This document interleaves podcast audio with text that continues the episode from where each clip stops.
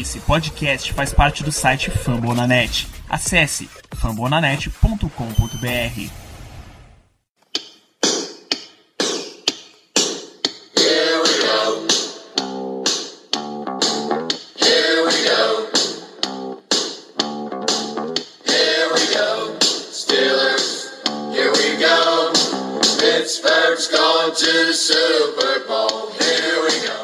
Muito bem, pessoal, estamos começando mais um Black Yellow Brasil Podcast, o episódio 79 desse seu podcast, dedicado ao Pittsburgh Steelers, para os torcedores de todo o Brasil, saindo diretamente de famonanet.com.br. Eu sou Danilo Batista, seu host em mais uma semana, que finalmente temos bola voando. Dependendo se você está ouvindo, tá próximo, já veio, o cheirinho de NFL já está no ar. Para fazer esse programa desta semana, eu não estou sozinho, como nunca estou aqui. Tenho a presença de volta de Caio Melo. De volta, galera, vamos lá. Falar aí nesse início de NFL, voltando finalmente, graças a Deus, eu não aguentava mais. A saudade é muito grande. E a presença do comandante deste perfil, deste batalhão, chamado Ricardo Rezende. Tudo bem, Ricardo?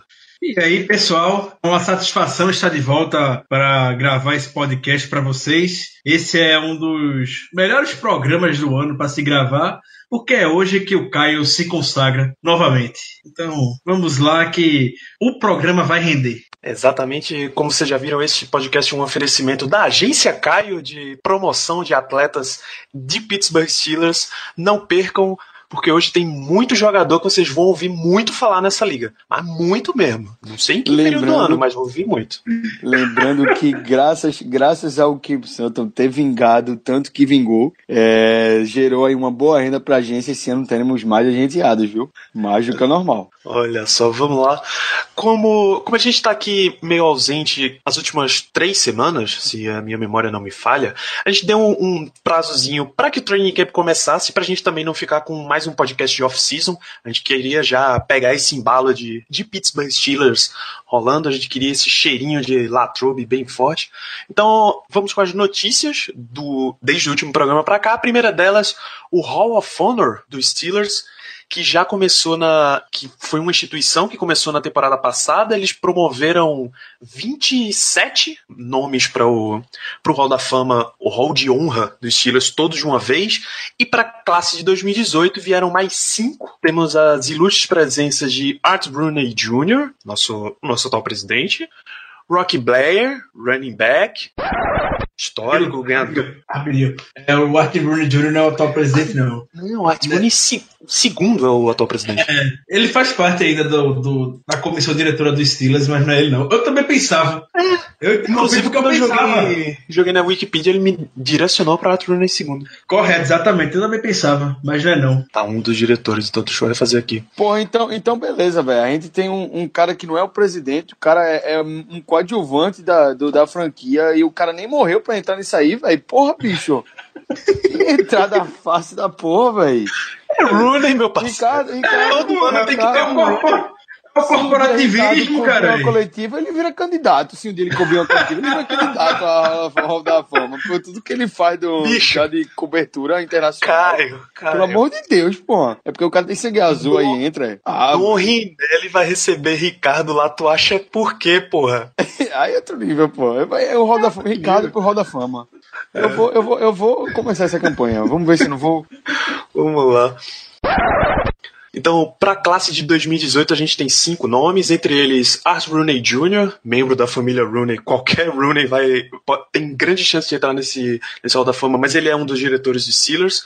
O Rocky Blair foi running back, ganhador de múltiplos Super Bowls pelo time. O Alan Faneca, offensive lineman, que a gente está esperando a entrada no, no Hall da Fama da, da NFL. O Bill Nunn, que foi, meu Deus, um dos grandes assistentes da história dos Steelers, chefe de por muitos e muitos anos. E Buddy Dial, que foi wide receiver nos anos 50 e 60 do Pittsburgh Steelers. Então, uma classe de 5 para se juntar aos outros 27 que lá estavam. Que qual seria o destaque para vocês desses, desses grandes nomes? Certamente não é o Art Rooney aí que entrou na marmelada, né, velho? Eu tô puto com essa entrada aí, velho. Manchou o hall da honra dos Steelers, velho. Porra, qualquer dia desse vai entrar a Rooney Mara, a atriz, só porque é filha do dono. Peraí, porra. Tá, tá, eu gostei disso não, velho. Ricardo, que é o seu destaque dessa classe?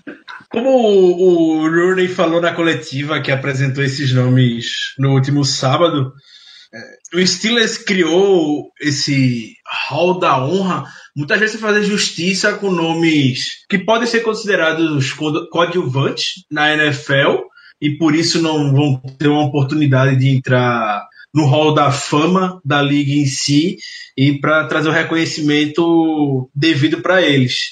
Então, o Rock Blair, é, muita gente vai, obviamente, vai só lembrar do Franco Harris, mas o Blair foi um dos grandes bloqueadores. Ele fazia de tudo. Ele bloqueava o Franco Harris, ele corria, ele recebia passes.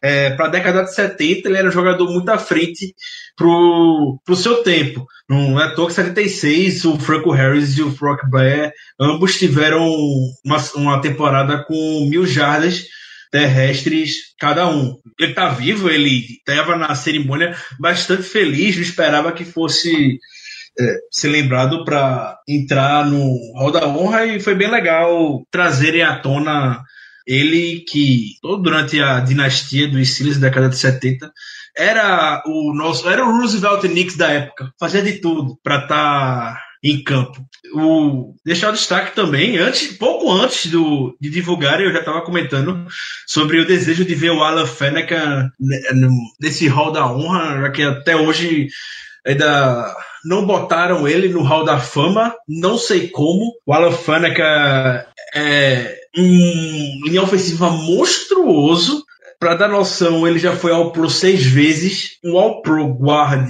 All Pro, não vou nem levar em consideração Pro Bowl, falar de All Pro, First Team All Pro, que são somente dois guardas em toda a liga. E o Alan Faneca conseguiu ser seis vezes. Só por isso você já tem noção, tira o nível que ele é de jogador e principalmente a pessoa que ele era na época que jogava no Steelers. Então, o Steelers de Poe até na off-season falou dessa história e ela voltou a vir à tona nesse final de semana de como ele jogava muito pelo time. E então o Alan Faneca, que era um guarde, chegou a jogar de left tackle, uma posição que ele nunca havia jogado em college, nem na NFL, porque o time não tinha um depth suficiente para aquela posição. Ele era o melhor jogador, então ele ia lá e jogava de left tackle em 2002, 2003, em determinadas situações. Então, é um, um grande nome. Bicho, a foto de, de Faneca no, na Wikipedia dele está com uma barba ruiva maravilhosa, cara. Tá, tá muito de parabéns. Muito de parabéns mesmo. É, seria o meu destaque também dessa classe, justamente por, pela injustiça que a gente não acredita até hoje, como é que ele não foi parar no Hall da Fama. Mas, enfim, essa, esses são os nossos cinco hall, o Hall da Honra dos Steelers. É difícil não dizer Hall da Fama. Os cinco Hall de Honra dos Steelers da classe de 2018. Agora É, de vamos. Fato, de fato, o Alan Faneca era o nome que eu iria destacar. É porque realmente fiquei muito preso aí nesse Art Rooney, mas realmente o Alan Faneca é um, foi um jogador espetacular pra franquia. Ricardo, para com isso aí, cara. O bicho tá revoltado com o nepotismo do Steelers. Pô, Calma, velho. jovem. Ah, O Não. tópico da revolta vem agora. Tá o, bom. o nepo- o nepotismo do Steelers é tão grande que a gente viu Todd Haley todos esses anos numa sideline. É quem não sabe o Dick É. Haley, o pai do Todd Haley, foi diretor do Steelers por muitos e muitos anos. Não, a, turma, a turma vai achar de boa até botarem Runimara. Quando botar a atriz ali, meu irmão, oxê, quem é essa? Não, é filha do dono. Tá aí, contribuiu. Ah, velho, tá ligado? Não, vamos, vamos ser Bicho. a pelota. Autonomy Brown vai entrar antes de Le'Veon Bell nesse Hall da Honra, pode esperar. Falando em, em certos running backs, a gente vai trazer a- as atualizações agora do, do nosso elenco atual, tá? De training camp, etc. E a primeira, a gente não pode deixar passar por este homem que já movimentou toda a nossa off-season na temporada passada, tá movimentando toda a off-season 2018 de novo. Le'Veon Bell novamente não acertou seu contrato e ainda viu o seu amiguinho Todd Gurley II provar exatamente o que ele queria que provasse, que dá pra receber um contrato digno como running back nesta liga em 2018. O que, é que a gente vai fazer com esse cara, bicho? O detalhe é que ele recebeu aí menos dinheiro garantido, mas um contrato maior, né? Que o Todd Gurley, mas menos dinheiro garantido. E receber ali aproximadamente o que o Todd Gurley vai receber. E não aceitou, né? Não aceitou a proposta. Então, é, mostra aí que o que o Bell é realmente que ele quer, tá buscando aí, é mais dinheiro garantido, deve ser isso, porque é, receber como wide receiver tá fora da realidade. Se ele tinha é, vontade de receber como wide receiver, ele lá pros 17 milhões, 18 milhões de dólares, é, esse contrato do Gurley foi uma tapa na cara dele, porque o Gurley, querendo ou não, é o running back que se compara é, a ele hoje na liga, e receber um contrato ali na, na, na margem dos 14 milhões de dólares por ano. Então, se ele esperava um contrato de wide receiver, foi um tapa na cara dele. Agora, se ele quer mais dinheiro garantido, é, o, é algo que entra em discussão. Agora, o Gurley é mais novo e mais saudável aí, é, é em questão de longevidade, é, do que o, o Bell, né? Tem menos lesões na carreira. A função do Bell na off-season é pauta pra gente conversar, né? Todo ano é isso. Mike Tomlin comentou pouco antes da segunda-feira, que foi a deadline para o fim da negociação, estava bem animado. E eu imaginava que ele tivesse, porque pelo tom que o Kevin Colbert conversou nos últimos dias, ele também estava contando muito que o Bell fizesse, aceitasse a proposta do Steelers, o que não veio acontecer. Como a gente do Bell falou logo depois da negociação, ficou claro que o Steelers queria pagar a posição e não o jogador. Hum. É muito difícil falar da situação do Bell. É, não acho que ele nunca vai vencer essa luta, principalmente essa luta do Bell é com a instituição errada. Se o Bell quiser ter um, uma voz, quer ter posição, em 2020 fique bem ativo nas negociações com o Acordo Geral de Jogadores, a CBA, para que reformule pelo menos, sei lá, um, algum bônus de produtividade maior para rookies segunda, terceira rodada, enfim, que jogadores de primeira rodada geralmente já ganham salários todos garantidos, vê o Barkley e o Fournette, né, apesar de estar no segundo ano, são dois dos running backs mais bem pagos na liga já hoje. Então, que ele fique tenha essa voz, porque o jeito que a estrutura de contrato na NFL é feita hoje não favorece muitos jogadores que querem dinheiro garantido e as franquias pitam e bordam como isso. A gente já comentou aqui, o Steelers é uma das franquias mais cruéis negociando jogador, mas ele, ela renova com quem ele, ela quer. O único jogador, eu já falei isso várias vezes aqui, que vem à cabeça que o Steelers não conseguiu renovar foi o Keenan Lewis. Todos os outros jogadores que o Steelers teve desejo e se interessou em fechar o contrato longo, o Steelers conseguiu fechar. Bell entra do outro lado desse time, felizmente. É, a 2019 não tem nenhuma perspectiva, não. Para mim já é certo que esse será o último ano de Bell no Steelers. É, eu, particularmente, achava que ele ia topar um contrato que segurasse ele nos Steelers, já que é uma franquia que ele, ele gosta de estar, uma franquia que gosta dele, uma que usa os atributos de jogo dele muito bem, pelo menos até a, a próxima negociação de, de CBA. Mas, mas agora larguei essa expectativa, agora acompanhar o último, o, a saideira, o Le'Veon Bell Steelers Farewell Tour e vida que segue. É, é, por ironia do destino, o, o, único time que não aceitou a negociação do CBA foi em 2011, 2012, 2010, enfim, não lembro agora, no início da década, foi o Steelers. O único dos 31 times que foi contra foram os jogadores do Steelers. Então, vai vendo essa história, vai render, vai render muito isso daqui a dois anos. Aí pode certeza. 2020, 2000, 2021, não? É, 2021. Ah. Isso não precisa da próxima década. 2021 é logo ali. É, só, só, só para amarrar bem essa história do Bell e eu preciso comentar sobre isso. Muita gente comenta que o Steelers deveria ter aplicado a non-exclusive tag no Bell para que pelo menos para garantir o jogador e dar liberdade para ele negociar e para cobrir a oferta que fizessem a, a ele e se não cobrisse o Steelers ganharia duas escolhas de primeira rodada. Tem duas variáveis que a gente precisa muito encaixar aqui. O Steelers não vai alavancar o valor do Bell. A non-exclusive tag é maior do que a franchise tag. Se eu não me engano, o valor da non, na non-exclusive tag para o running back tem em torno de 17 milhões. O Steelers não ia alavancar, ele mesmo, o time não ia alavancar o valor que o Bell iria valer no mercado, apesar de valer duas escolhas de primeira rodada. E a outra variável, que para mim é mais simples, o Steelers quer o jogador. O Steelers não estaria se matando, Kevin Colbert, Mike Tony, Art Rooney, não estariam dando declarações e vão se o Steelers quiser jogador, se quisesse cagando pro jogador, fosse que nem Mike Wallace estava fazendo alguns anos atrás, que vinha pra mídia, falava besteira.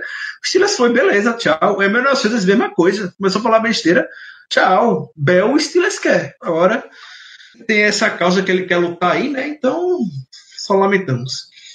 Exatamente, eu também, também achei que, no fim das contas, nenhum dos dois foi absurdo, nem o Steelers com a proposta que, que fez, nem o Bell em não aceitar, só o Bell tá um pouquinho exigente demais, mas aí é do jogo.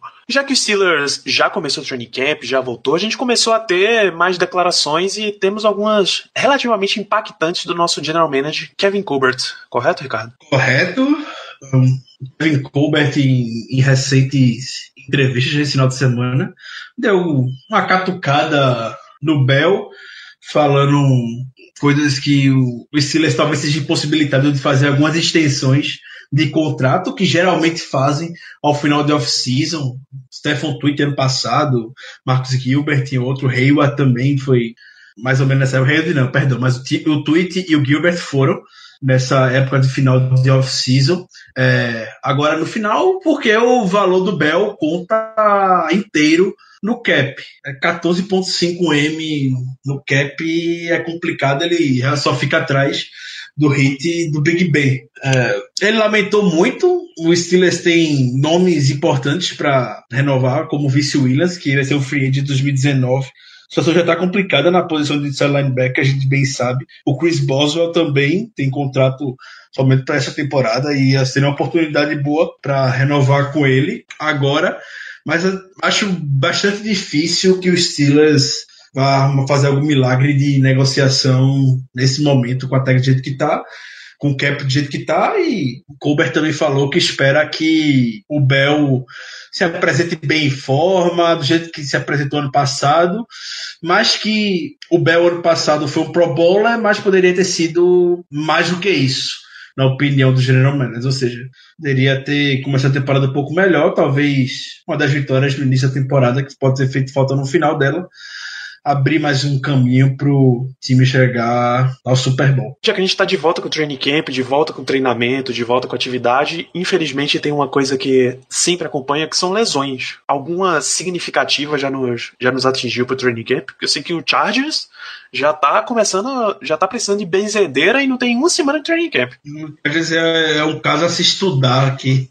É inacreditável o que acontece em Los Angeles agora, né? Não adianta mudar de casa, não. A zica continua por lá. Inacreditável. Não, bicho, é, é, é inacreditável. Eu tava, um dia desse, eu tava pensando, porra, o time do Chargers, eu escalei aqui o time do Chargers. Eu parei pensar, velho, esse time aqui é pra ser top 5 da NFL, top é, 7 ali, 8. E meu amigo, os caras não ficam saudáveis, velho. A bicho, nem, nem acabou o draft. Hunter Henry já tava fora da temporada com rompimento de ligamento de joelho. Meu irmão, nem o draft o cara esperou pra romper o ligamento do joelho, pô. Já tava fora da temporada. É impressionante, velho. O que tem aqui, ali é uma, é uma carniça, é, tem que que benzer, tem que jogar o sal grosso. É incrível mesmo. É. No, aqui pelo Steelers a gente teve. Já teve algumas baixas anteriormente, né? O Jake Medill tá aí, o Gerald Hawkins nos OTAs, minicamp já estão fora da temporada. Enfim, são jogadores reservas que estariam disputando uma vaga no roster esse ano no training camp começou nos últimos dias é, normal, normal, por isso que todo mundo tenha calma, ter algumas lesões, é, nenhuma significativa, fora a do Raymond Foster, que deu um susto. A gente pensou que poderia ter rompido o ligamento no joelho, pelo jeito que pareceu na hora. O Stefan Tweet caiu em cima do joelho dele e o drill, mas foi só um susto, foi uma hiperextensão só, não teve ruptura, não teve, não de cirurgia. E Mike Tomlin hoje a terça-feira, dia 30 de julho, deu uma segunda-feira, perdão, segunda-feira, 30 de julho, deu a entrevista falando que espera que o Foster volte dentro de quatro semanas. O Rooney já disse também que espera ter o Foster na semana 1 da temporada regular. O Foster, incrivelmente, é o cara com mais snaps do Steelers do, desde 2009. Pode não parecer, mas o velho Ramon tá aqui em Pittsburgh há muito tempo já. Seria uma pena se ele sofresse alguma coisa, alguma lesão mais grave, porque esse é também o último ano de contrato dele e até pela idade é, não garantiria se ele voltaria é, para 2019. É algo para se acompanhar durante a próxima off-season, o BJ Finney, quando entrou, foi muito bem. Algumas outras lesões que vieram acontecer o TJ Watts, o Juju, o Sean Davis, é, o Ola, alguma coisa, porque eu não sei falar esse sobrenome. A Deni, não sei falar o sobrenome dele. A Deni é o meu agenciado, rapaz. Ola Deni, outside linebacker. É, e tem também o Morgan Burnett, que teve um problema de aí no, na coxa, mas já voltou, né? Ele perdeu os, os três dias aí de camp, mas já voltou, voltou hoje a treinar. É, é, o Morgan Burnett exatamente voltou a treinar hoje. O Burns também sentiu um pouco no final do treino, mas nada que preocupe. E o próprio Mike falou na entrevista que espera que com a folga dos jogadores na terça-feira eles se recuperem e estejam prontos para treinar na quarta-feira normalmente. É, o Vince McDonald também ah, acabou se machucando, mas o próprio Tony disse que não é nada grave. Então, tem para que se preocupar. É, é melhor que eles comecem. A, a, cota de lesão vem agora do que quando estiver mais perto da temporada regular. Então, muita calma nessa hora. É normal que vá ter isso. Eu sei que toma um susto mas hashtag calma em lesão nesse momento. É, e essas lesões, tirando a do Véi Ramon, é, nenhuma é, é, tratada como grave. Todas são tratadas como dia a dia e que provavelmente, quando a gente menos esperar, esses caras já vão voltar a treinar e, e nenhuma aí está sendo tratada aí de maneira, é, vamos dizer, especial, diferenciada por ser algo mais sério. É aquele negócio, training camp, se o cara tem uma unha encravada, não tem para que manter o cara dentro de campo, até porque a gente sabe que esses caras não precisam provar nada a ninguém. Quando eu digo esses caras, o Sean Davis, o Juju, o TJ Watt, o Burns, o McDonald, são caras que vão estar disputando posição para ficar no roster final. Obviamente, podem discordar, claro, da capacidade técnica do Sean Davis, mas ele vai estar no roster final, querendo ou não. Ninguém vai ameaçar ele. Exatamente. Então, além de dessas lesões, além da óbvia ausência do Bell e entrevista de Colbert, o que é que foi destaque no training camp dos Steelers? Foi legal ver o Art Rooney e voltando um pouco pro Kevin Colbert saindo muito em defesa do Mike Tomlin. O Hayward, os jogadores de forma geral também foram em defesa do Mike Tomlin, porque teve aquelas declarações do James Harrison que tomaram uma proporção muito maior do que deveria ter tomado, porque acredito que para todo mundo, inclusive o próprio Mike Tomlin, Bill Belichick é o técnico melhor que o nosso. Não acredito que isso deveria ter virado polêmica até hoje. Não entendo porque houve um bafafá muito grande e malharam muito esse assunto na época, principalmente a imprensa de Pittsburgh, que subou bastante. Isso aí não é nem pauta para discussão. Acho todo jeito o Kevin Colbert, como eu disse, Art Rooney saíram em defesa do Mike Tomlin, falando que ninguém é vencedor como ele em vão e que ninguém de fora vê como o Mike Tomlin é em reunião com o time e vê como é encontro com o jogador e tudo mais. Então, é, é, né? É que, nem, é que nem o semi-coach na temporada passada chegar na imprensa no final da temporada e dizer que Big Ben é o melhor quarterback do que é, Deshaun Kaiser. Pô, tipo. é, Peraí, né, bicho? É, é tão óbvio que a gente não discute. Não, é, é algo óbvio. A gente não vai discutir um, um, talvez aí o melhor treinador da história da NFL com o Mike Tomlin, que é um excelente é, head coach, mas não chega aos pés do melhor história da NFL. Isso aí não tem discussão. E, e sinceramente, é, o, o Skip Bayless, na, na hora, é, ele fez a pergunta do tipo: é, quem é melhor técnico, Mike Tomlin ou Bill Belichick? Aí Harrison, Belichick. Aí Skip Bayless.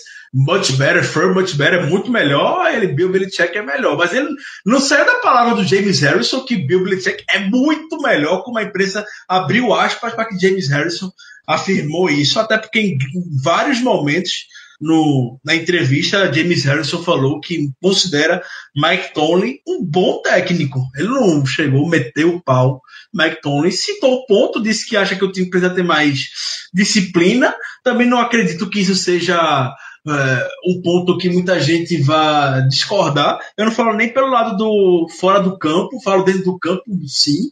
O Steelers há alguns anos já vem enfrentando problema com faltas bobas. Então, nada mais do que o óbvio foi dito por parte do Harrison e isso não deveria ter virado capa de jornal nunca. Tá bom, e dentro de campo lá, efetivamente no training camp, quem é que vem se destacando? Aliás, antes até de a gente entrar no campo, tem duas paradas da chegada a Latrobe que a gente tem que destacar, né? Primeiro, seu, foi o Vince Williams que chegou vestido como Stone Cold Steve Austin, maluco do, do WWE. Caralho, eu acho que foi, que foi sensação na imprensa, mas... Foi, foi ele mesmo. Coletezinho maravilhoso, mas a verdadeira sensação chama-se nossa querida diva Antônio Brown, né? Porque se você é Antônio Brown, você tem todo o gabarito, você tem todo o cacife para poder chegar no training camp de helicóptero, com toda, toda a documentação possível da mídia, né? E com toda a família, a patroa e os filhos, todos no helicóptero. Eu, a patroa e as crianças. Incrível, é incrível. É uma diva que gosta de ser diva valendo. Ali gosta de ser diva, viu? ah, é. Antônio Brown pode, pode fazer o que ele, o que ele bem entender. Eu achei engraçado, foi depois da entrevista que ele foi dar, perguntando, ah, mas por que você veio de helicóptero? Ele, ah, é muito trânsito, tem helicóptero disponível. Aí eu peguei as patroas e peguei a, a, a mulher e as crianças e fui, que é mais rápido. Muito bem, você pode, meu filho. Ah, essa próxima vinha de foguete.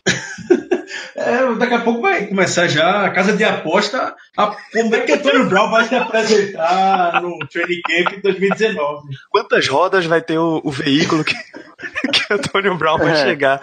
É mais de 4,5 ou menos? Meu Deus do céu.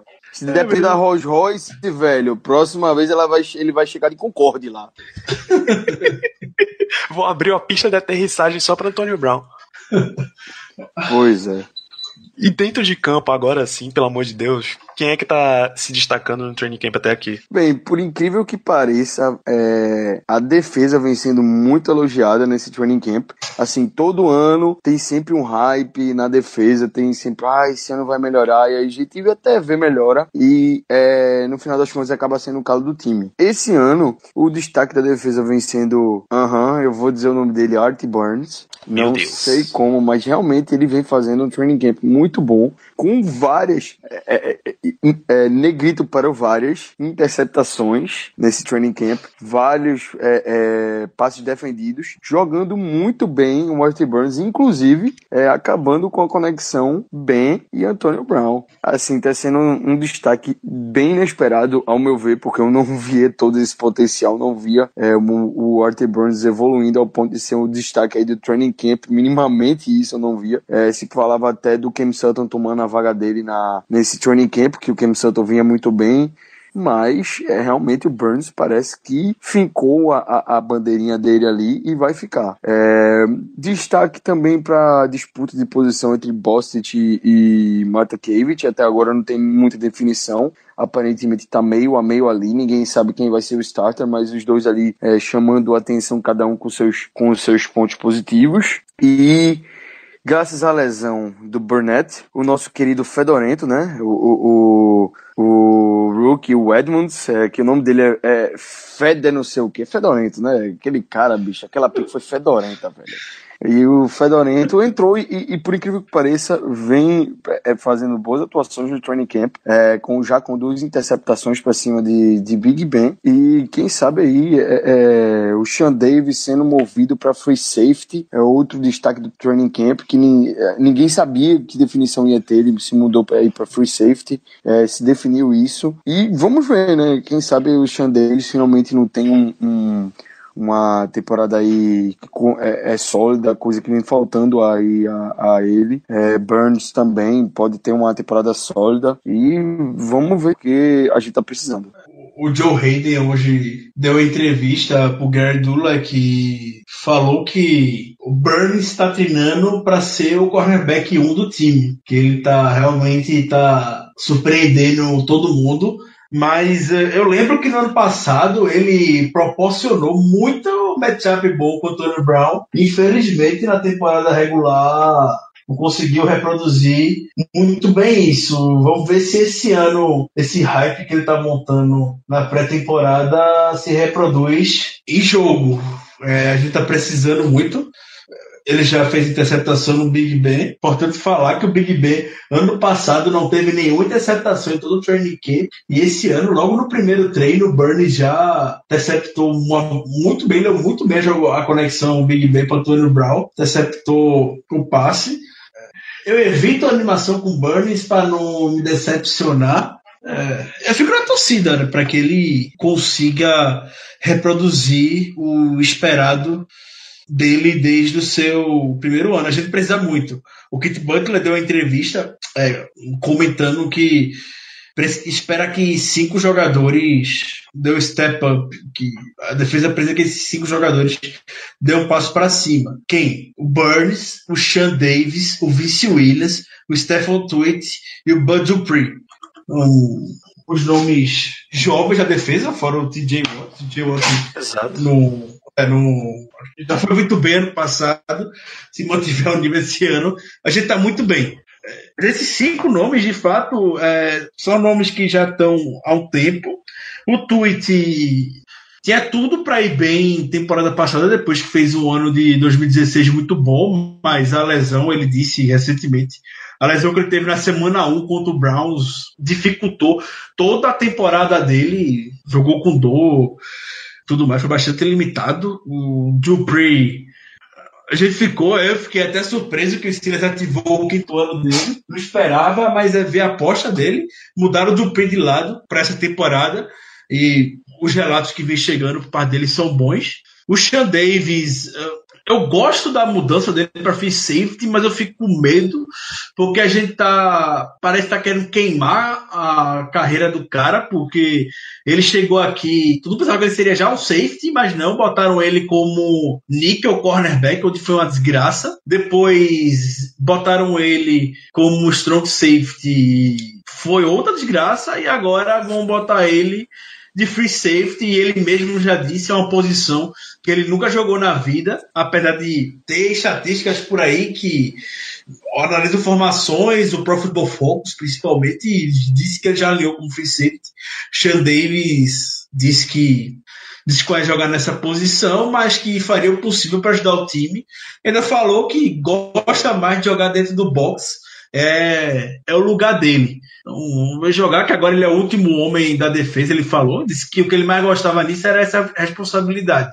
Falou que tava com ele ficar lá atrás.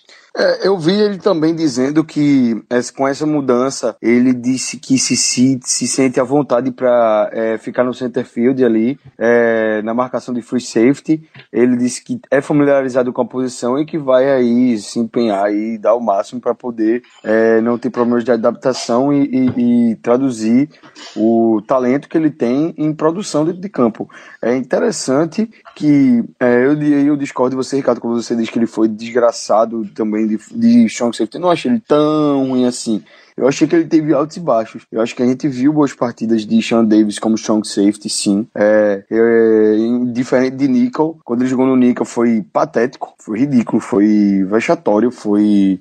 É, não, tem não tem mais adjetivo, foi péssimo. Como strong safety foi ruim, contando que ele realmente oscilou bastante. E se seguir a linha de evolução, tem tudo para ser pelo menos aí regular como free safety, né? Aí o próximo, o próximo move é ele virar outside corner ou linebacker e aí realmente virar um bom jogador de acordo com, com o que o coaching staff tá fazendo com ele, porque nunca dá mais de uma temporada com um cara na posição. E aí ele vai é, se adaptando, se adaptando e aí mesmo com altos e baixos mutam ele de posição. Então vamos ver se dessa vez eles seguram ele como free safety e realmente vamos torcer também para ele ter um bom desempenho como free safety, porque habilidade atlética a gente sabe que ele tem.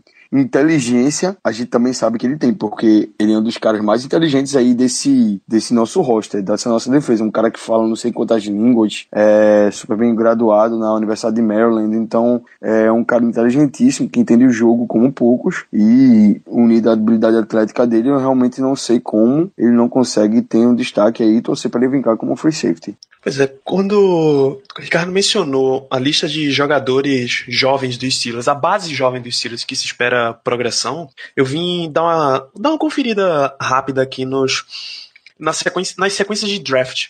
O Steelers passou os últimos anos quase, quase que tudo investindo alto em defesa e um pouquinho baixo em, um pouco mais baixo em ataque. Tipo, as primeiras escolhas eram sempre de defesa e aí meio segunda, meio terceira para começar o ataque.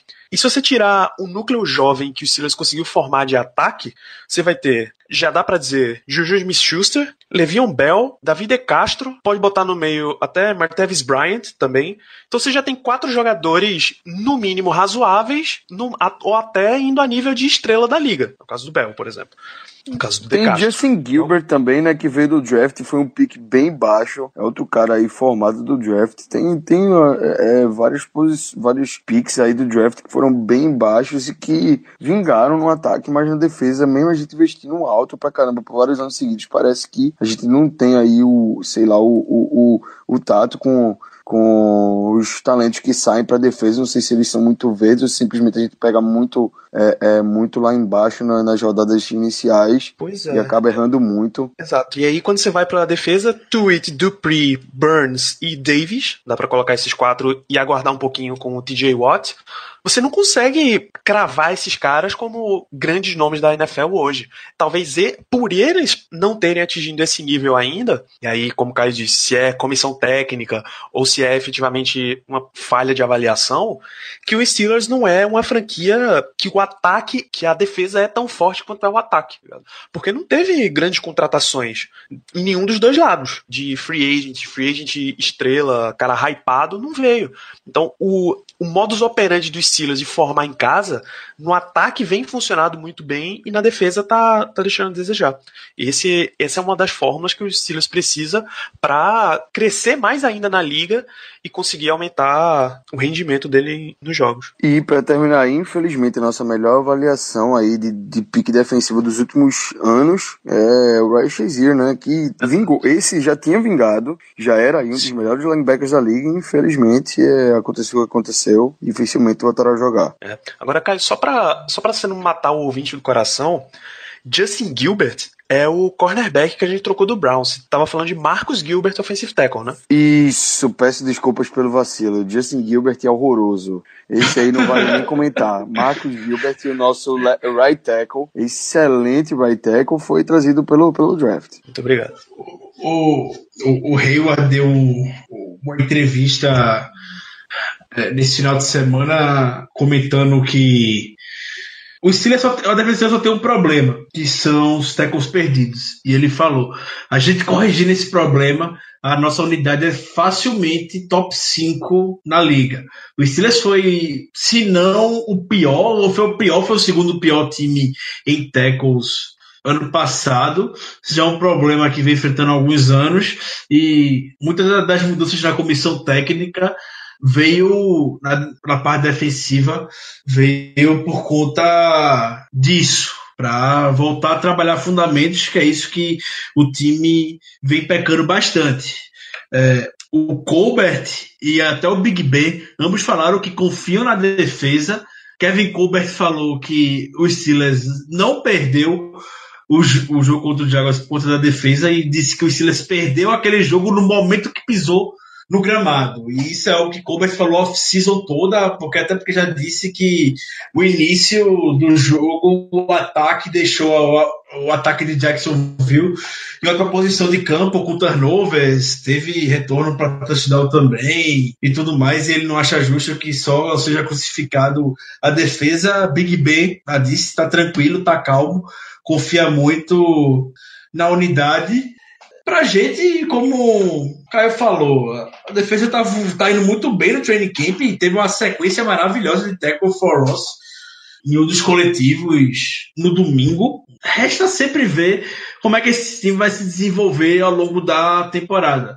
A defesa, ano passado, ela começou bem, teve jogos que o Steelers ganhou, bota crédito na defesa. É, é que você gosta da NFL. Não é como você começa, é sempre como você termina. Ninguém vai querer ver que no início da temporada, quando o Steelers estava sofrendo no ataque, que Bell ainda estava engrenando, Big Ben muito mal, não viu como a defesa estava segurando a trancos e barrancos é, o ataque. Isso até playoffs 2016 contra o Chiefs, por exemplo, aquele divisional fora de casa, a defesa foi muito bem na red zone, o ataque não fez nada na red zone, a defesa foi lá, segurou. A gente ganhou só com a defesa e com Chris Boswell anotando field goals. É, é torcer que ela mantenha uma boa regularidade, porque potencial ela sempre mostra que tem. Exato. E por, por fim, uma, uma parada legal do, do training camp dos Steelers é que agora que a gente. Já que os nossos cornerbacks não evoluíram ao nível top e a gente contratou o Joe Hayden, você pode ver duas Uh, teste de fogo para calouros no Steelers, para calouros e jogadores mais novatos, né, nesse âmbito de jogo aéreo, é sensacional. Qualquer wide receiver calouro vai ter que treinar contra Joe Hayden. Ele vai se desenvolver jogando contra Hayden. Pelo menos calouros mais altos. Antônio Brown vai ter a, a parcela dele ali de treinar contra o Hayden, mas o, um, uma parte interessante é você forjar os wide receivers contra um dos melhores cornerbacks da história recente da liga. Do mesmo jeito, os corners também têm que se provar contra Antônio Brown, o maior wide, melhor wide receiver de, desse momento dos últimos anos. Assim, ver esse tipo de embate num training camp é muito interessante. É, só adicionando aí ao training camp, uma coisa que eu espero muito dos Steelers nessa temporada é uma melhora é, significante, significativa nos defensive backs. É, a gente está com a mudança aí de, do do nosso defensive back coach. É, mudou da temporada passada para essa temporada, o Colonel Lake saiu. É, eu não lembro o nome do novo treinador, é um, um, cara que já foi até treinador de Penn State, head coach de Penn State. E é, é eu realmente espero uma mudança, é, assim, é, bem significativa e satisfatória no sentido de que a gente vai ver melhor rendimento, é, não só, é, obviamente, contra o jogo aéreo, mas também contra o jogo corrido em questão de finalizar jogadas com tackle conseguir finalizar o, o tackle na, na no, no, no, corredor. Porque o que a gente vê é muito defensive back tentando o tackle e errando, ou então sendo derrubado, tomando o truck, enfim. É, eu espero uma melhora nesse sentido, porque a mentalidade que a gente vai ver implantada no time agora vai ser outra. Então, o segundo tópico desse programa aqui nessa parte central, ele é para a gente dar nosso primeiro pitaco dos, do elenco final de 53. E como a gente vem fazendo nos últimos anos, a gente vai passando pelas posições. Só que tem, você já sabe, amigo ouvinte, tem jogadores que não tem discussão nenhuma de quem vai ficar. A gente sabe que esse cara já está basicamente garantido no elenco final. Então vamos começar já numa pesadinha. Quarterback. Quarterback, a gente já sabe que Big Ben Roethlisberger está garantido para a temporada. Eu, eu estranharia se ele jogasse mais de um drive na pré-temporada, inclusive. Só que a gente tem três jogadores disputando duas, uma ou duas vagas. No caso, Joshua Dobbs, Mason Landry Rudolph Jones, e Landry Jones. Tem essas três ferinhas aí disputando as vagas de reserva e de practice squad. Essa é difícil. Qual é o palpite de vocês para quarterback? foi engraçado o Paulsey, quando chegou no training camp, falando que esse negócio de ameaça é história só da imprensa, que na prática não funciona isso, porque quer ver que alguém vai ameaçar o lugar do Big Ben com o Joshua Dobbs, por exemplo. É, e é, é, é, muito chato, me dói muito falar isso, mas a não ser que o Dobbs faça algo espetacular no training camp e na pré-temporada, até agora a gente não viu ouvido falar muito dele no training camp. É muito improvável que os Steelers vá se desfazer do Landry Jones e não vão se desfazer do Mason Rudolph na terceira rodada. Claro que não. Para mim, ele já é um lock, a, a, a briga tá Landry Jones e Dobbs e e felizmente dói muito falar, que eu gosto do Dobbs, mas vai sobrar para ele. Eu também acho, eu também acho que vai sobrar aí pro Dobbs. Eu acho que ele vai acabar no practice squad. E próximo ano ele tá de volta no time, porque vai ser o último ano aí, esse ano é o último ano do Landry Jones. Eu acho que o Landry Jones não vai renovar, apesar de querer muito, porque eu tenho certeza que ele tem potencial é, em caso de necessidade de ser um Nick Foles 2.0. Mas eu acho que ele não volta. Tô com vocês também, Landry Jones e Mason Rudolph pegando a vaguinha de terceiro wide receiver, terceiro quarterback que ultimamente os Steelers têm levado e levado com razão. Para a posição de wide receiver, obviamente Antonio Brown está garantido para a temporada, Juju Smith-Schuster também está garantido para a temporada. Primeira pergunta, James Washington, vocês acham que tá tranquilo para 2018? Demais, certeza. demais. Com certeza. Esse aí tá, tá montando a redezinha dele, tá subindo- levantando as pernas e tá só sentindo o ventinho passar. E vai ser o wide receiver 2 do time, que o Juju vai ser o slot. Exatamente. O Washington vai ser o wide receiver 2 do time, com certeza. É um candidato a calor do ano, talvez o maior que o Steelers tenha nos últimos anos. Ele chega com muita expectativa e, por enquanto, vem reproduzindo isso no training camp. Eu tô muito, muito animado para ver logo o James Washington em campo e ritmo de NFL. Muito bem, a próxima pergunta, Darius Hayward Bay continua como um grande jogador de special teams, correto? Aí, Claro. quero ver quem. Óbvio. Ninguém toca ali, não. Ninguém toca no Meu Bay. amigo, outra coisa, esse ano a gente precisa de alguém que concorra ao Walter Payton Man of the Year. Vai ser ele, velho. Vai ser ele. Porque Cam Hayward já foi ano passado. Vai ser ele, pô. Tu não tem Já dúvida, não. mais, né? Tem o Já, Motos também mais. exatamente, Motos saiu. Motos assinou com o Steelers West, então é, vai ser ele, velho. Ele tá garantidaço.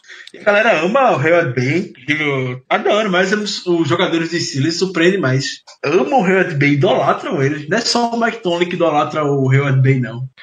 É, Então bem, lá. que, bem que a gente podia ver uma novidade aí e assinar com o Des Bryant pelo mínimo, dispensar bem e dar o de 8 pra ele, né? Como o Antônio Brown pediu no Twitter. Mas isso não vai acontecer. Isso não, vai acontecer. Então vamos lá. A gente já tem então quatro wide receivers. Provavelmente a gente vai levar seis, né? Eli Rogers, é, querido do Mike Tomlin, querido do Big Ben também. Eu acho que não. Eu acho Então. que o Eli Rodgers não vai. Eu acho que não. Rodgers é um dos caras que eu vejo que tá numa briga mais ferrenha aqui. Porque vamos lá, Eli Rodgers, Justin Hunter, é, e aí tem os calouros, Quadri Henderson, Damon Patterson, Trey Griffin, Justin E tem Thomas. Marcus Tucker também. Tem Marcus, Marcus, Marcus Tucker Tucker. também, que não é, que não é calouro, né? Ele tá Isso. do Practice Squad do ano passado. Isso. Marcus Tucker, Justin Thomas, Tevin Jones, os três com um ano de experiência.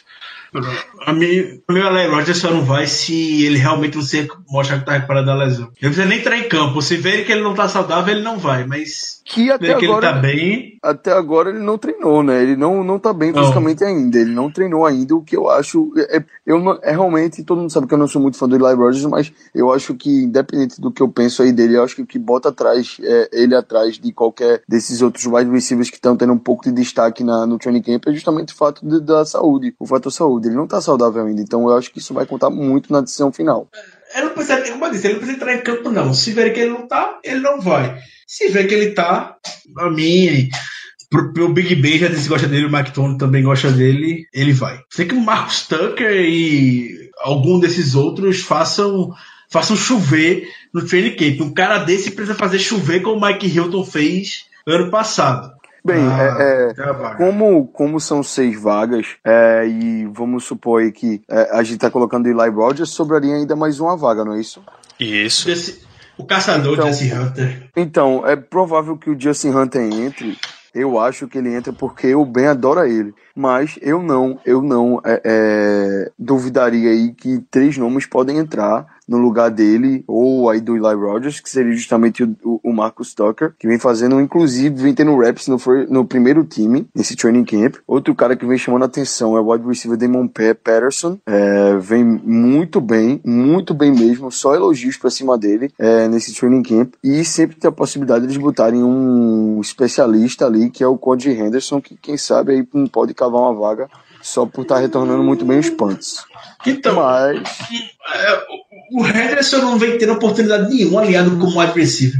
Exatamente. Em compensação, tá sendo um cara que tá tendo mais destaque nos retornos de punt, de kickoffs, e tá sendo sempre o cara, o primeiro ali na, na fila de Dennis Smith. Eu creio que ali só o Dennis Smith endossando mesmo, empurrando o monstrinho dele para poder conseguir é, botar o cara no roster final muito difícil que eu acho muito difícil que o Mike Tomlin vá. Infelizmente, eu, criou muita expectativa em cima do Henderson que o Mike Tomlin vai levar um cara só desse quilate. Só para special teams. Quer dizer, é. levar dois caras só para special teams, né? É, eu acho, infelizmente, muito difícil. Infelizmente, eu, eu, eu vi o, que, o, o filme do Henderson e gostei muito dele. Mas ficar nessa é muito difícil. Muito bem. Para running backs, a gente já tem Le'Veon Bell garantido, assim que ele voltar, a vaga é dele. Mas, não, eu vou colocar de corredor aqui, já pra gente adiantar o processo. Roosevelt Knicks também tá basicamente garantido, porque é, uma, é a paixão da vida de Mike Tomlin, tá? Até desenhei um coraçãozinho nele aqui na pauta. Então, eu vou, vou supor que a gente tá levando mais dois running backs, porque é o que a gente tradicionalmente faz. Três running backs no time, no time principal, no elenco final. James Conner. Ok. Startando aí no training camp, chamando atenção, mostrando que está 100% aí recuperado da lesão. Ele rompeu o ligamento do joelho, voltando muito bem, com corridas excelentes. E o detalhe é que chamou muita atenção é que vem recebendo muitos passes, coisa que ele não estava fazendo na temporada passada, nem no training camp passado. Nesse training camp, ele está muito bem recebendo, recebendo passes. Eu, eu acho também que James Conner tem tem uma certa vantagem nessa, nessa briga. Mas, uh, Javion Franklin é calouro undrafted, claro. Jalen Samuels, tá, vou listar ele aqui como running back. James Summers, já tem um ano na liga. Fitzgerald Toussaint, Stevan Ridley. Eu diria que Samuels, Toussaint e Ridley estão brigando pela terceira vaga, tá? E os outros estão na colônia de férias. Eu também acho, eu também acho. Uh, eu acho, eu acho que, que o Semias pode levar. Eu acho que, o, eu acho que o Tussan tá mais cotado do que a gente imagina. Puta que pariu, Rick Tussan de novo não, velho. Eu acho que ele tá mais cotado do que a gente imagina, porque ele tá meio que no lugar do Robert Golden no Special Teams. Uh, ele tem valor ali, então, para mim, não porque eu goste disso, mas acho que ele tem um pouco mais de valor do que a gente imagina e não seria nenhuma surpresa o Tussan tá ali ah, no roster final. Não queria, eu queria muito ver o Samuels ficando. Gostei muito do que o Ridley também fez ano passado e para minha posição que você não pode ignorar depth é running back. Verdade, muito Puta verdade. que pariu. Outro ano de Toussaint é foda, viu, velho? Então, eu vou colocar aqui Fitzgerald Toussaint, mas eu vou colocar um asterisco nele aqui e no Hayward Bay também, como não sendo um jogador de ataque, mas sim de special teams. Boa, boa. Tá? Porque se sobrar uma vaga, um quarto running back, ou no caso um quinto running back, já que eu coloquei o Knicks, pode caber aqui. E aí o Toussaint é só jogador de special teams. Mas por hora, Bell, Connor e Toussaint são os nossos running backs. Para Tyrend, a gente tá com Vince, a gente tá com Vince McDonald, basicamente Danilo, garantido. Danilo, não vamos perder tempo com o Tyrend, não. São os três patetas.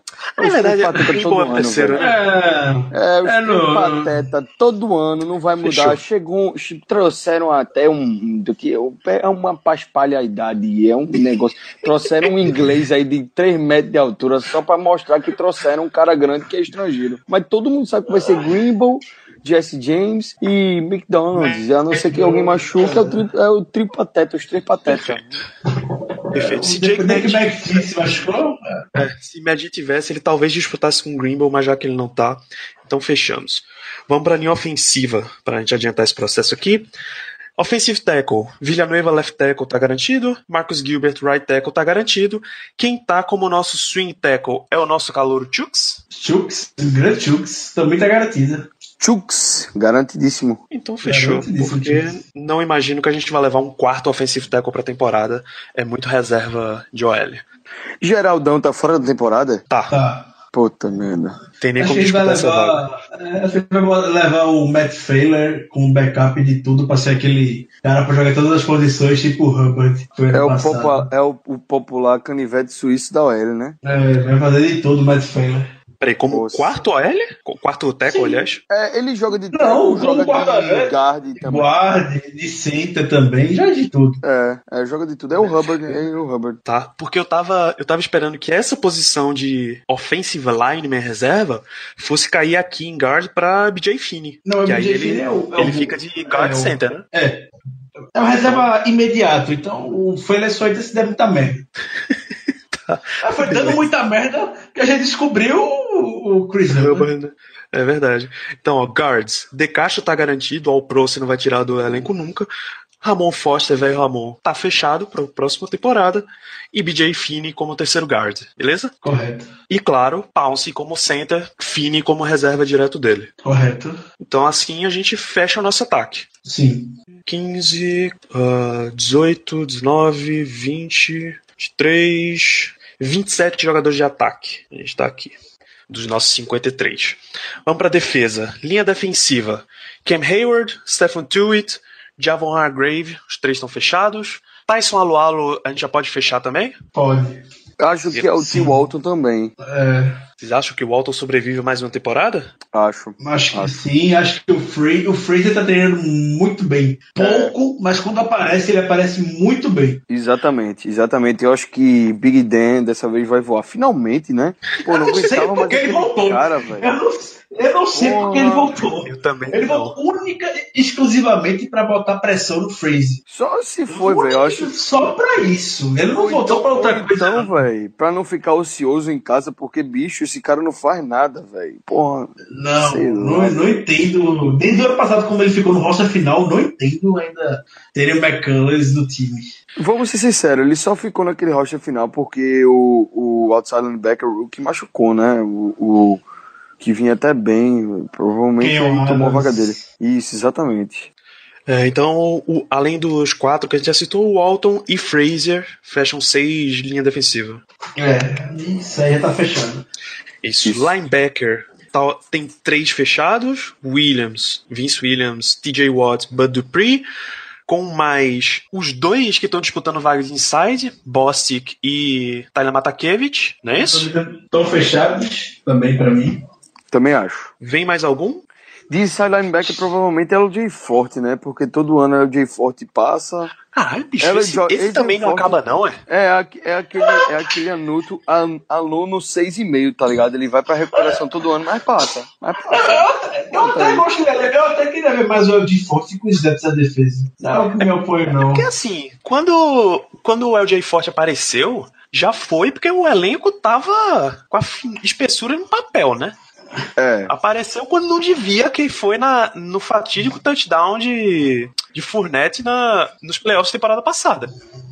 Assim, é, eu não, não vejo ninguém ameaçando ele, não. Até tem um, um outro cara bom aí do, de que veio de Rook, Michael Thomas, de FSU. Mas eu não vejo ameaçando ele, não. Eu acho que ele é um cara já consolidado ali como special team, então vai ser difícil tirar ele. Tá, peraí. A gente listou. Eu só coloquei dois outside linebackers.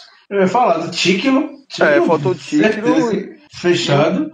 Nossa E esse senhora, ano, velho. graças a Deus, esse ano a gente não pode chegar e colocar, graças a Deus, não tem mais Arthur Moultz, então tem uma posição em aberto aí.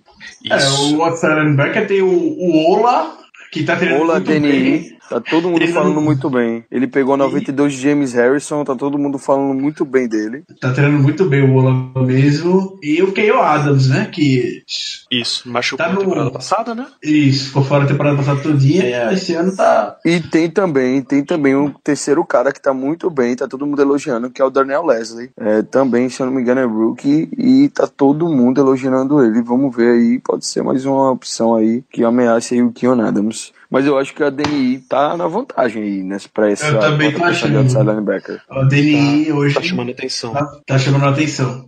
Ah, cornerbacks. A gente já tem Joe Hayden fechado.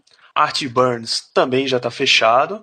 É, eu posso, a gente pode colocar aqui Mike Hilton e Kim Sutton também. Mike Com Hilton, certeza. certeza. Com certeza, Kim Voando. Sutton também. Kim Sutton, Mas- Kim Sutton tá jogando em todas as posições da secundária, somente, assim. Ele só, é, aliás, ele só não tá jogando de strong safety, o resto ele tá jogando. Ele teve snaps hoje como free safety, teve snap como right outside corner, left outside corner e como nickel. Ele faz tudo, pô. Esse cara já tá garantido, inclusive retornador de punt. Mike Hilton tá voando no training camp. Hoje teve até snaps como um Graças a Deus. strong safety voando, Mike Hilton. Vai ter uma grande temporada. Ainda bem que este homem está voando. Eu não, não gostaria de ver Mike Hilton fora dos Steelers nem tão cedo. Não, não, é, chegou pra ficar o Mike Hilton. Esse aí, esse aí, é, a gente procurou tanto um cara feito ele na, no, no draft e o cara caiu da, na, na nossa bandeja, né? Caiu na nossa mão. Verdade. Totalmente verdade. Então, isso formam quatro cornerbacks. Eu imagino que os Steelers vai levar pelo menos cinco. É, tem o Brian Allen, né?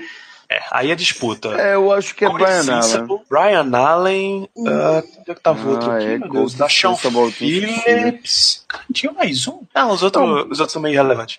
É, mas, mas peraí, ano passado a gente levou seis corners, não foi? Eu não duvido. O, o, É, eu acho que ele vai levar a mesma quantidade de corners e quatro safeties. é, o, o, Rapaz, é porque tem muito safety, não? Ah, é, tem Esse mesmo. ano tem que muito levar safety. É, esse ano tu é, bote fé, é mesmo. É mesmo.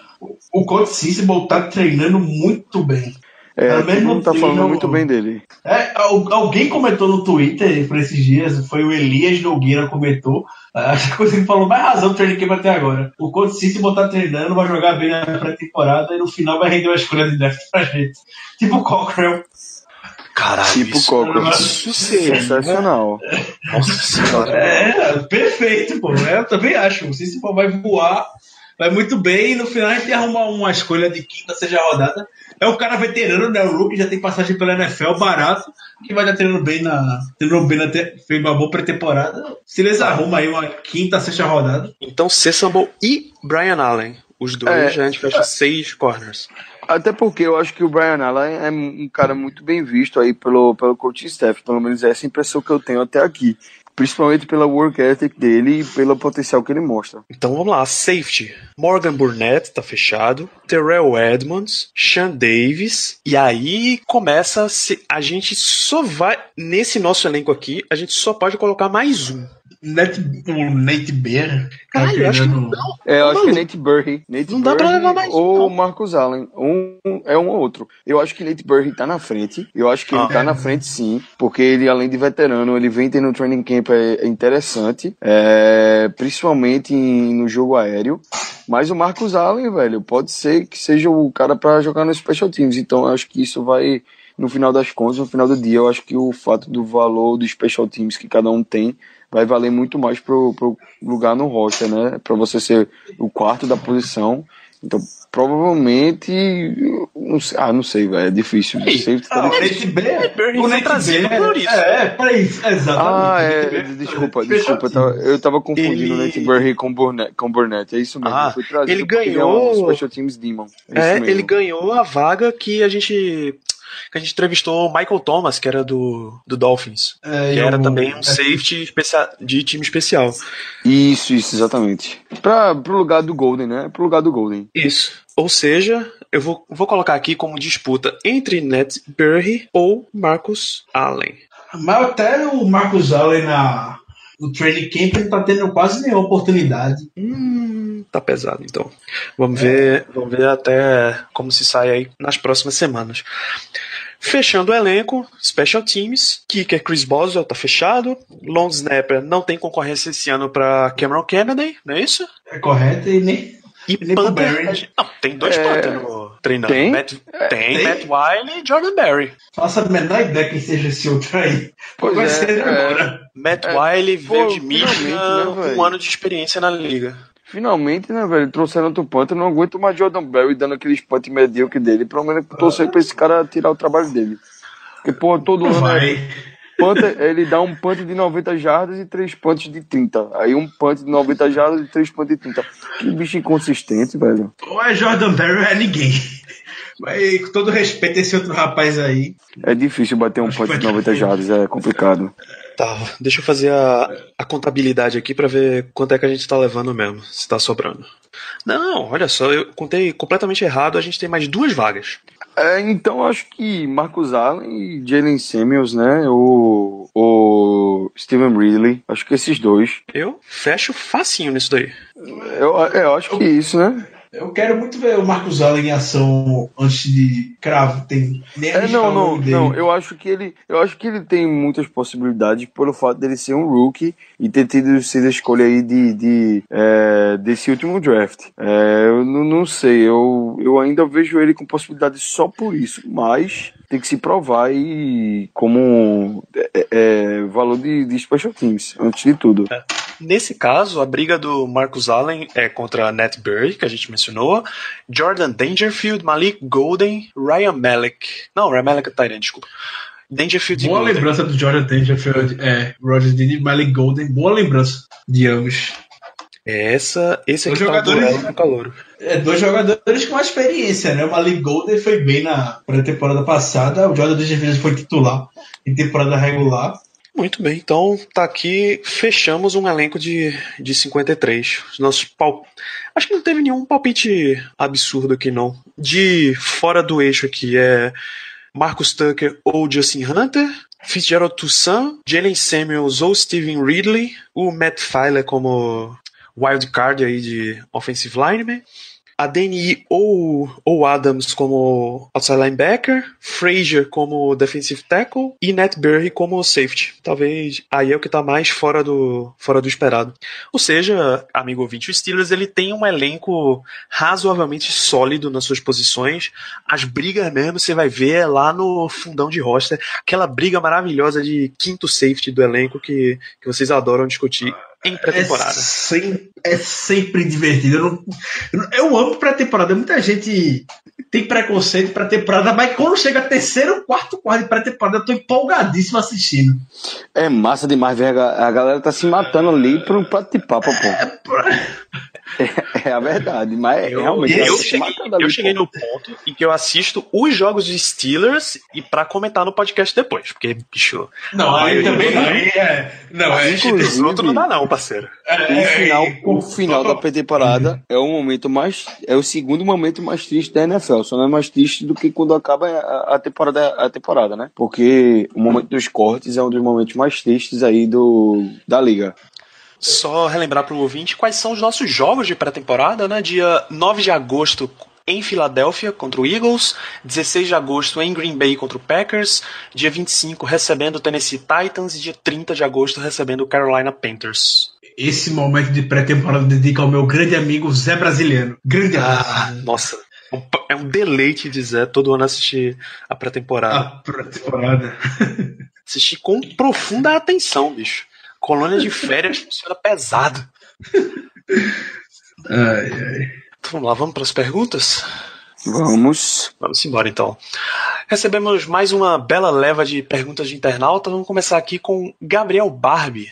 Ele pergunta como o nosso primeiro pick, para você que não lembra, foi Terrell Edmonds, safety, vai entrar nesse time. Até agora o time não se apresentou jogando na Dime, que vai ser onde ele vai ter mais impacto, jogando os três safeties, Burnett, Davis e o Edmonds, como o elemento surpresa, mas acredito que vai ser nesse estilo. A gente viu bastante ano passado é, os Steelers com três safeties, botando o, o Robert Golden em campo. A tendência é que o Mike Tolley e o Keith Butler querem implantar e o Edmonds veio para ser esse nome. Então, até agora na prática a gente não viu, né? Nem no treino chegaram a, a alinhar desse jeito. Oficialmente hoje ele é um safety reserva, mas com certeza a gente vai ver ele ali, ele aberto na dime no time titular. Tá, você vê chance dele começar, a, dele ter alguns snaps jogando como níquel e não como dime? Não, eu acho difícil. Também acho que não. Até porque se tiver aí é, situações de necessidade de botar alguém no níquel, vai ser o Cam Sutton. Eu não vejo ninguém ali, além de Mike, Mike Hilton, Hilton, ou, Cam, ou Cam Sutton. É, exatamente. Além desses dois jogando ali na níquel. Perfeito. A próxima pergunta vem de Alexandre Denes. Vocês acreditam que James Conner e barra ou Jalen Samuels têm chance de ser titular na semana 1 por causa da não participação do Le'Veon Bell na pré-temporada? Não, Não. nenhum, nenhum. Tá mais Ótimo fácil o meteoro cair na terra daqui pra lá do que Bell não startar na semana 1. Exatamente. Todo com todo respeito ao James Conner e ao Jalen Simmons. E obviamente é um internauta que fez a pergunta com a melhor das intenções. A gente não tá Claro. querendo ser chato aqui, não. É porque realmente o Bell é, é o time, quase. Não, não no sentido de. Ele é o peça vital do time, né? Mano, o Alexandre é, o Alexandre é um seguidor maravilhoso. Um grande abraço, Alexandre. Você é abraço. sensacional conosco. O José Santos aproveita ainda esse assunto de James Conner no training camp. Ele pergunta se durante a temporada, já que o Conner tá recuperado, tá se exibindo bem no training camp, se tem chances de a gente ter mais jogadas com tanto o Conner como o Bell juntos no ataque dentro de campo. Então, acho é. Eu acho que sim. Sim, o, o Fitch é já testou isso nessa pré-temporada, nessa abertura, com dois running backs, o Samuels e o James Corners, um do lado do, do, do Big Ben. Acredito que sim, a gente possa. Isso foi algo que a gente questionava bastante na época do DeAngelo Williams, onde o DeAngelo Williams começou a temporada muito bem, depois o Bell voltou a assumir e o DeAngelo Williams ficou escanteado a temporada todo dia, quando poderia sim ter aproveitado um pouco mais do dele. Então acredito que sim, a gente possa fazer isso. Bem, eu tenho certeza que isso vai acontecer na temporada regular. Hoje aconteceu no treino uma jogada de flea flicker, onde quem estava no backfield era o James Conner e quem estava aberto é, é, como wide receiver era o Jalen Samuels. A gente não precisa ser- nenhum gênio para perceber que esse Jalen Samuels só está cobrindo para um tal de Le'Veon Bell quando ele voltar, ele ser o cara que vai estar ali aberto, né, na, no- na posição de wide receiver. Exato. Próxima pergunta, o nosso querido Dantas Filho. Esse, esse é ouvinte antigo. Big Ben não tá preocupado com a defesa. Vocês estão preocupados? Com certeza. Pra caramba. Principalmente se Big o, Ben. Shazier, se o tivesse, velho, eu estaria muito ansioso pra ver a defesa. Sem Shazier, bicho, eu tô com medo desse meio de defesa que você não faz ideia. É que todo mundo esteja preocupado. Né? A gente sabe que Big Ben e Colbert usam esse jogo político aí, essas palavras bonitas para encorajar a defesa, mas até o Butler sabe, o Butler tem uma língua solta, ele mesmo fala que precisa fazer um trabalho melhor. Então não é para ficar em cima do muro, não. Sim, a defesa preocupa. O... Eu não queria estar tão preocupado do jeito que eu tô hoje. Ah, Pode ser que daqui para temporada regular eu mude, mas hoje eu tô, ainda tô muito preocupado. Ah, eu acho que a gente só vai ver algum- alguma definição mesmo, até de esquema de defesa, uma coisa para ser mais certo. Semana 3, 4, a gente tá, vai estar mais ou menos acostumado como é que a defesa dos Steelers vai jogar. Não sei, essa substituição de, Shea- de Ryan Shazier tá muito, muito complexa na minha cabeça. Cada vez que eu penso a respeito, É, eu vejo É uma possibilidade fogo, velho. diferente. infelizmente é uma disputa que eu não vejo coisa boa saindo dela entre Bostic e Merakevich. Eu realmente não vejo algo nem perto, nem imaginando pô, aí perto de Ryan Shazier. Eu ainda acho que vão trazer alguém na free agency não tão, não tão caro é, para tentar ajudar aí na rotação. Eu ainda acho que sim. É, e ainda, além do mais, quando eu vi que Alex Kozora tweetou hoje que tá gostando do que tá vendo na defesa, eu fiquei com mais medo ainda, porque ele tweetou a mesma coisa no passado. Não, é, a gente já comentou, né? A defesa treina bem começa bem a temporada, mas é como a defesa, não é como. Provavelmente, não é como começa, é como termina. Exato. O- Exatamente. É, para quem não sabe, Alex Kozora, ele tá lá no training camp em Latrobe, por isso que todo ano ele tá lá e por isso que eu fico com medo quando ele fala essas coisas, porque a gente viu o que viu, né? É, Alex Kozora, pra quem não sabe, é do SteelersDepot.com, site, um site assim como o Black Yellow, dedicado exclusivamente a cobrir o Pittsburgh Steelers. Ah, aproveitando, já que a gente tá falando de defesa, o Matheus Sacramento, ele pergunta se Terrell Edmonds pode jogar mais ou menos numa posição de linebacker, mais ou menos como fazia Ryan Shazier, em alguns em algumas jogadas específicas, claro. Ah, não exatamente como fazia o Ryan Shazier, porque o Ryan Shazier é um jogador muito específico e muito, muito raro de se encontrar. Mas algo perto de- do que ele fazia, talvez ali em situações de bola aérea, eh, se alinhando no box, acho que sim. Também acho que sim. Muito bem. O Fernando Moura pergunta, pede pra gente falar sobre undrafted free agents, como é que tá o desempenho deles no training camp até o momento. Você pode resumir só os que tiveram destaque na, até o momento. O que, o que a gente mais vê, principalmente depois que, que os times botaram os pets, é o Ola. É, o Olá, DNI, que é agenciado, para quem não sabe ainda, é agenciado, ele realmente tá, tá tendo muito destaque. Eu- Tanto é que a gente tá colocando ele aqui como a principal ameaça do, do Dion Adams, né? Eu acho, ou do Keon Adams. Eu acho realmente que ele vai ganhar essa vaga do Keon Adams. Até porque eu não tô é- lendo nada sobre o Keon Adams nessa, nesse training camp. E é o protótipo que Mike Tony gosta, né? O cara novo, ele só tem 20 anos de idade, cara que veio de baixo, é tudo que Mike Tony, toda história que Mike Tony gosta é dessa. E eu acho que tem mais outros dois caras aí que são para se observar, que é o, o Patterson, né? O Damon Patterson como wide receiver. Essa é a posição de wide receiver, é esse último lugar e a gente não sabe como é que vai se desenrolar, não sabe se vai ter lesão, não sabe se estão esperando alguém é, é, destruir aí na, na precisa, mas eu acho que esse cara tá tendo um, um certo destaque entre os wide receivers até aqui. Pode ser que ele se torne aí esse esse odd man é, é, é, aí no, no roster final, é, um que vem treinando bem, e por último, Michael Thomas, velho. Esse cara tem algo de especial nele. O cara foi de Florida State e vamos esperar aí que eu acho que ele vai mostrar algo especial. Inclusive, hoje teve uma belíssima interceptação no training camp. Matthew Thomas. Isso, eu falei o quê? Eu falei Mike Thomas, Michael. foi? É, Michael. Matthew Thomas. Peço desculpas, é, Matthew Thomas. Eu esperava ler mais sobre Matthew Thomas. eh, vou deixar para opinar mais sobre ele quando ver de fato ele em campo na pré-temporada. Por enquanto, não estou vendo muita coisa sobre ele. Eu vi que ele teve uma interceptação hoje, mas fora isso, anteriormente, não vi muita coisa. Vamos lá, última pergunta antes que Germano mate a gente pelo tamanho do podcast. Vocês acham que se nesse ano não rolar Super Bowl, Big Ben pega, pega a trouxinha dele, vai embora se aposenta? Nunca. Não. Acho que não, Bem, acho que não. Big Ben começou a carreira dele agora, de novo. Eita, É o reinício de Big Ben. começou a carreira de novo, voltou ao peso do ano de rookie, tá motivado como se fosse um terceiro anista brigando por um contrato novo. É, meu amigo, acho que ele não vai se aposentar nem tão cedo, viu? Acho que não. É Meu revigorado Ben Roethlisberger para essa temporada, dependendo do resultado, positivo ou negativo desse ano, ele vai continuar jogando. Que um, que um calor no ouviu nas costas não faz, hein? Rapaz, é verdade. Acessem o post desse episódio. Vocês vão ver fotos de Big Ben. Mas tá nos trinques, bicho. Tá Nunca trincado.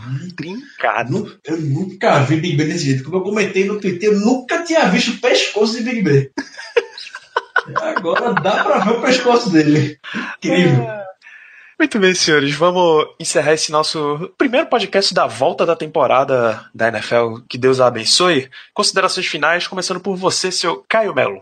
Bem, é, é... Rapaz, não tenho muita coisa em consideração final, não, Danilo. É, eu acho que é, vem uma precisão legal aí. É, eu acho que desde os últimos anos esses são os. O, o roster mais legal de se assistir na pré-temporada, por, por certo nome, certos nomes que a gente acompanhou é, na temporada passada, é, alguns rookies interessantes. Então, eu acho que essa temporada vai ser bem interessante de se acompanhar. Eu aconselho aí quem não gosta de pré-temporada a observar, não como um jogo que vai valer algo, mas sim como um jogo para destaques individuais. Quem tá jogando ali vai estar dando a vida. É, olhar esse lado humano de cada, de cada um que tiver em campo, que é interessante, é algo interessante de se ver, porque os caras têm que se superar para conseguir uma vaga no roster. Ricardo, despeça-se por essa semana, nossa querida audiência.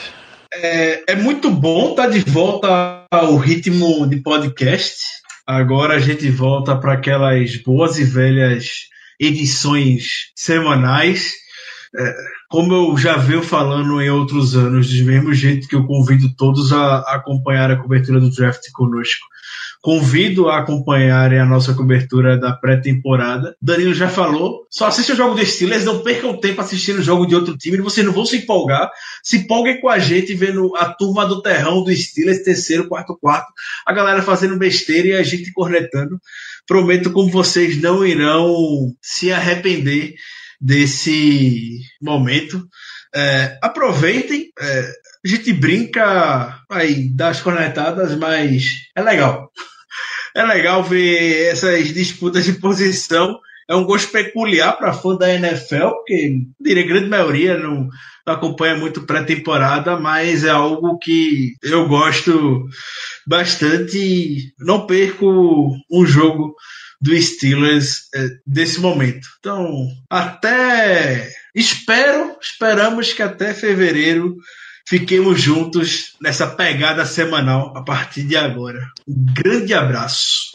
Exatamente. E se você, caro ouvinte, quiser que o Black Yellow Brasil Podcast apareça para os outros, tal qual o pescoço de Big Ben, você vai lá no iTunes, marca cinco estrelinhas pra gente, deixa, deixa comentários positivos para que outros ouvintes, outros torcedores do Steelers consigam visualizar as indicações e ter acesso a esse podcast. Você vai também seguir Black Yellow BR no Instagram, no Twitter e no Facebook, tá? Entra também em fambonanet.com.br barra Black Yellow Brasil para acompanhar as notícias do Steelers, acompanhar todo o conteúdo que a gente continua gerando. Agora que tem Precision é que vem mais coisa mesmo.